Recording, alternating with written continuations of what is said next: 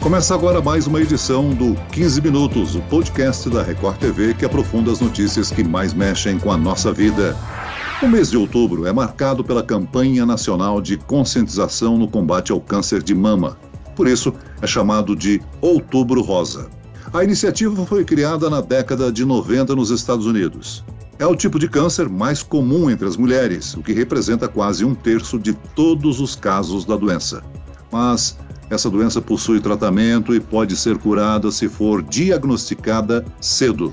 Quem vai nos ajudar a entender mais sobre isso é a médica mastologista do Hospital Moriá, Maria Carolina Formigoni. Bem-vinda, doutora. Olá, muito obrigada pela oportunidade de conversar com vocês e esclarecer algumas coisas importantes a respeito dessa doença que, igual você colocou, afeta tantas mulheres, mas que se a gente diagnosticar cedo, fazer tudo certinho, pode ter aí um, um melhor prognóstico. E quem também participa da, dessa conversa é a repórter da Record TV, que acompanha toda a campanha de Outubro Rosa, Catarina Ron. Olá, Catarina. Oi, Celso. Olá, doutora Maria Carolina. É um prazer estar aqui no podcast com vocês. E realmente essa é uma doença né, que atinge e preocupa muitas mulheres. É, eu tenho um dado aqui, segundo o Instituto Nacional do Câncer, em torno de 66 mil mulheres por ano vão desenvolver o câncer de mama até 2022. É uma média de 17.700 mortes. São muitos fatores, né, doutora, que podem levar à doença. A gente sabe que tem os fatores genéticos, mas também tem os hábitos, né? Então, até que ponto, até onde a genética influencia e até onde os hábitos de vida são determinantes?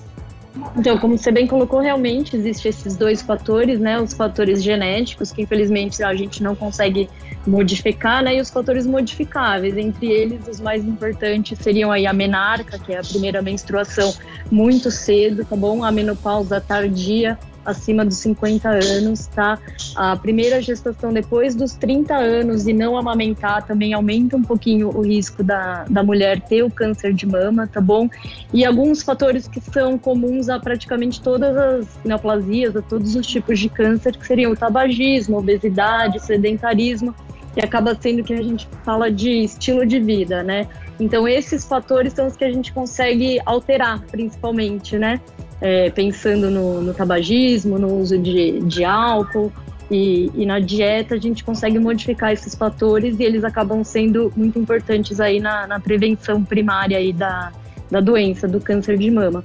Os outros fatores, que nem eu comentei, que é a idade da menarca, ter ou não filhos, ter ou não amamentar, também são fatores que a gente pode, digamos, entre aspas, controlar mas a gente sabe que o pensamento no, no câncer de mama não é o que define principalmente para as mulheres a idade de, às vezes, uma primeira gestação, se vai não amamentar, mas são fatores que também estão relacionados ao desenvolvimento da doença. Uhum. E é, se uma mulher tem uma mãe né, que já teve câncer de mama, uma tia que teve câncer de mama, qual que é a chance dessa mulher também desenvolver a doença por, por esse fator genético, né? Se ela já tem um histórico de câncer de mama na família, qual que é a chance dela também desenvolver? Tá, então assim, a questão genética que, que veio muito para mídia, muito para a população a partir do caso da Angelina Jolie, é, é bastante importante. O que a gente tem que tentar diferenciar é principalmente a idade desse primeiro câncer na família. Então, às vezes, se foi um caso assim, a mãe só que pós-menopausa, uma tia só que pós-menopausa, essa mulher provavelmente tem um risco maior que a população geral, mas nem sempre ela vai estar naquele grupo de alto risco, que seria um risco acima aí de 20% de desenvolver a doença ao longo da vida. Os fatores que chamam mais atenção para síndrome genética seriam os tumores muito cedo, assim, tipo pré-menopausa. Então, casos abaixo dos 40 anos, abaixo dos 30 anos, ter histórico de câncer de mama e ovário na família, ter histórico de câncer de mama masculino na família são as alterações, são os antecedentes que chamam mais atenção para uma síndrome genética associada. Então, o que precisa ficar é, claro e importante aí para as mulheres, que não necessariamente porque ela teve a mãe com câncer de mama ou apenas uma irmã com câncer de mama, o, o caso é genético, entendeu? Algumas, uhum. al, algumas alterações são mais importantes para a gente determinar se é ou não genético. Uhum. Doutora. Não ter tido na família. Doutora, você mencionou esse caso da Angelina Jolie e eu até ia te perguntar porque foi emblemático, hum. né? É, chegou a ser polêmico porque a, o procedimento que ela fez, se eu não me engano, foi a retirada das mamas, né? Porque a mãe dela, Isso. ela tinha um histórico familiar muito forte, né, de câncer de mama. A mãe dela desenvolveu o câncer cedo, morreu cedo e aí ela resolveu como prevenção, né, de forma preventiva, retirar as mamas e aí em seguida colocou um implante, um uma prótese de silicone. É, esse procedimento é indicado, é, é seguro? É, em, que, em que situação se deve fazer, se recomenda esse procedimento? No caso da Angelina Jolie, ela conseguiu fazer a pesquisa da, da mutação na família, né? O principal gene envolvido aí na, no aumento do risco do câncer de mama dito genético, assim, é o BRCA. Ele aumenta não só o risco do câncer de mama, mas também do de ovário. Existem dois tipos de gene, né? O BRCA1 e o BRCA2.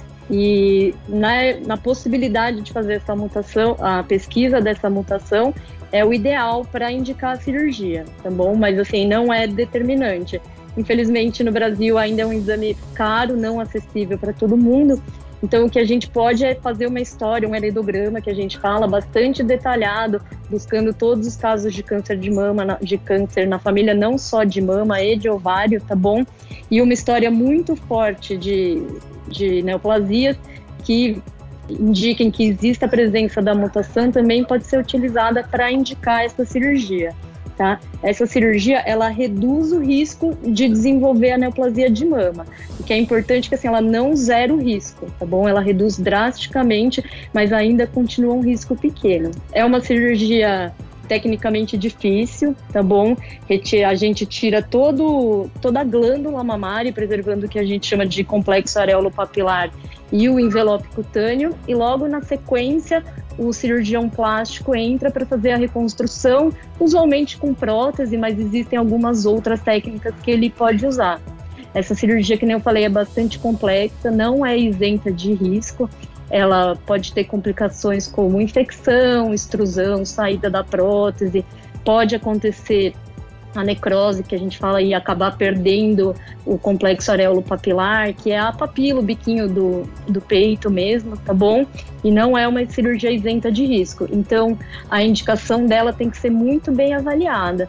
Ela está indicada principalmente para as pacientes com mutação comprovada ou história familiar muito sugestiva de, tá bom? E que a gente vá ter um benefício de realizar essa cirurgia para ela, em reduzir o câncer de mama, mas lembrar que a gente não vai zerar o risco dela ter câncer de mama ao longo da vida.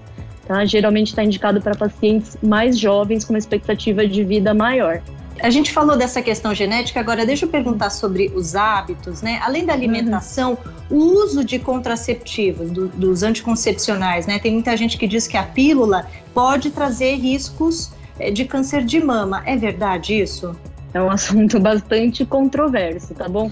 No geral, o risco praticamente não muda, tá? Toda vez que o médico, o ginecologista vai, vai indicar um método anticoncepcional para uma paciente, a questão dos hormônios tem que ser bem, bem estudada, porque a gente sabe que ele aumenta risco para alguns eventos, eventos trombembólicos, às vezes alguns tipos de câncer, tá? Recentemente saiu um estudo em 2017, um estudo dinamarquês, que falava que aumentava a, o, o número de câncer de mama, inclusive em pacientes usuárias daquele DIU, que tem bem pouquinho hormônio, tá bom? Mas é um estudo com algumas críticas e que não observou a mortalidade pelo câncer, tá? Então, assim, em linhas gerais, uma paciente com histórico familiar de câncer de mama importante, mutação conhecida ou antecedente pessoal de câncer de mama, a gente evita o uso de anticoncepcional hormonal e preferiria outros métodos, mas é bastante discutível se a pílula em si, para uma mulher de risco habitual, aumenta o risco dela ter a doença.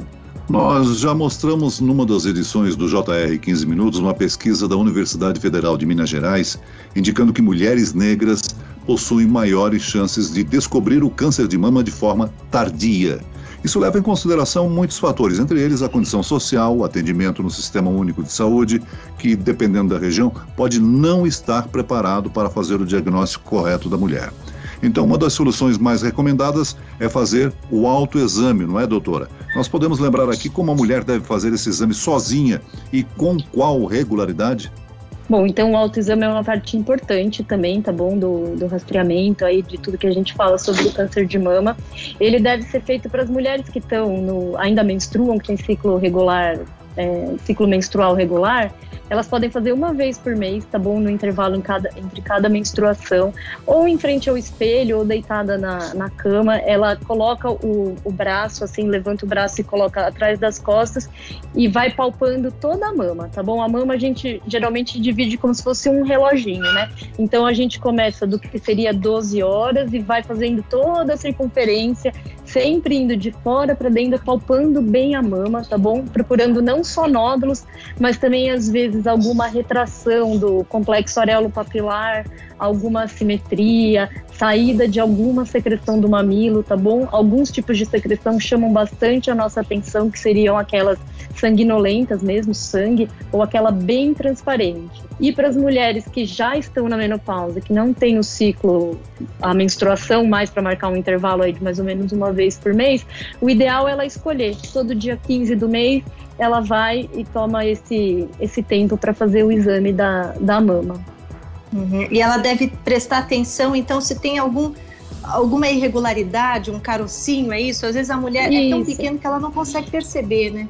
Isso. O ideal, às, vezes, às o parceiro é pequenininho. Percebe. Isso, às vezes é tão pequeno que até o próprio médico, que não tem tanta experiência em palpar a mama, às vezes tem dificuldade de, de perceber. Então, assim, não só procurar nódulo, mas procurar também a simetria entre uma mama e a outra. De repente, ela repara que uma mama está ficando um pouquinho maior, que tem algum pedaço da mama que está meio vermelho, que a pele está mais espessada em algum pedacinho da mama, ou então que o mamilo inverteu e não era assim. Então, são sinais não só um nódulo palpável que a mulher tem que tá, estar tá atenta quando for uhum. fazer o autoexame, quando for se, se olhar mesmo. Agora, reforçar que a importância da mamografia é fazer o rastreamento mamográfico, o que, que ele é? Ele é fazer diagnóstico numa população assintomática. Então, a gente quer fazer o diagnóstico antes de ter esse carocinho palpável. É por isso que a mamografia é importante. Tem muita paciente que não gosta da mamografia e fala, ah, mas eu prefiro ultrassom. Tem uma amiga que a mamografia não viu o nódulo e só o ultrassom fez o diagnóstico mas o rastreamento mamográfico, o exame que diminui a mortalidade por câncer de mama, não é o ultrassom, tá bom? É a mamografia. A forma inicial do câncer de mama são as microcalcificações, que a gente brinca que é tipo uma areinha que aparece na mama. É, existem diversos tipos de calcificação na mama, algumas muito benignas, tá bom? E algumas suspeitas. E a intenção é fazer o diagnóstico nessa forma bem inicial, antes de formar o nódulo, quando a chance de cura aí é perto de 100%. Uh, algumas mulheres, doutora, reclamam que o exame de mamografia é dolorido é dolorido mesmo. Não, é verdade. É verdade. É dolorido. Né? Não Machuca. vou conseguir falar outra coisa, mas assim, a importância é enorme, tá bom? A mamografia, o rastreamento mamográfico, a detecção em estágios iniciais do câncer de mama é nossa principal arma para a cura da doença. A mamografia consegue reduzir mais de 30% a mortalidade específica pelo câncer de mama quando o diagnóstico é feito precoce. Até hoje, nem a melhor quimioterapia, nem a droga mais nova, que saiu chegou perto dessa magnitude de, de redução de mortalidade. Então é um incômodo, não vou falar que não dói, dói, incomoda, mas a gente reforça a importância e pede que as mulheres façam sim o, o exame uma vez por ano. Incomoda, né, doutora? Mas é tão é. rápido. E é que nem é. tomar vacina. Dói na hora, mas é muito rápido. E o que a gente é, vai prevenir exatamente. com isso né? Exatamente, é, é o custo-benefício, assim, né? Tipo, é uma vez por ano um exame chato que demora aí uns 10 minutinhos, mas que tem um benefício, assim, gigantesco no combate de uma doença que é tão prevalente e que, infelizmente, mata ainda bastante a nossa, nossa população aí feminina, né? Muito bem, nós chegamos ao fim desta edição do 15 Minutos. Nós agradecemos a participação e a orientação, as orientações da médica mastologista do Hospital Moriá, doutora Maria Carolina Formigoni. Obrigado, doutora. Eu que agradeço a oportunidade, muito obrigada. E lembrar não só em outubro de fazer as mamografias, mas o ano todo, tá bom? O mês de outubro é muito importante, mas fazer o rastreamento, o autoexame, procurar o mastologista durante o ano todo, qualquer sintoma diferente, qualquer queixa mamária que apresentar. E agradeço também a presença da repórter da Record TV, Catarina Ron. Obrigada, Celso. Obrigada, doutora. Esse podcast contou com a produção de Homero Augusto e dos estagiários Andresa Tornelli e David Bezerra, sonoplastia de Pedro Angeli. E eu, Celso Freitas, te aguardo no próximo episódio. Até lá!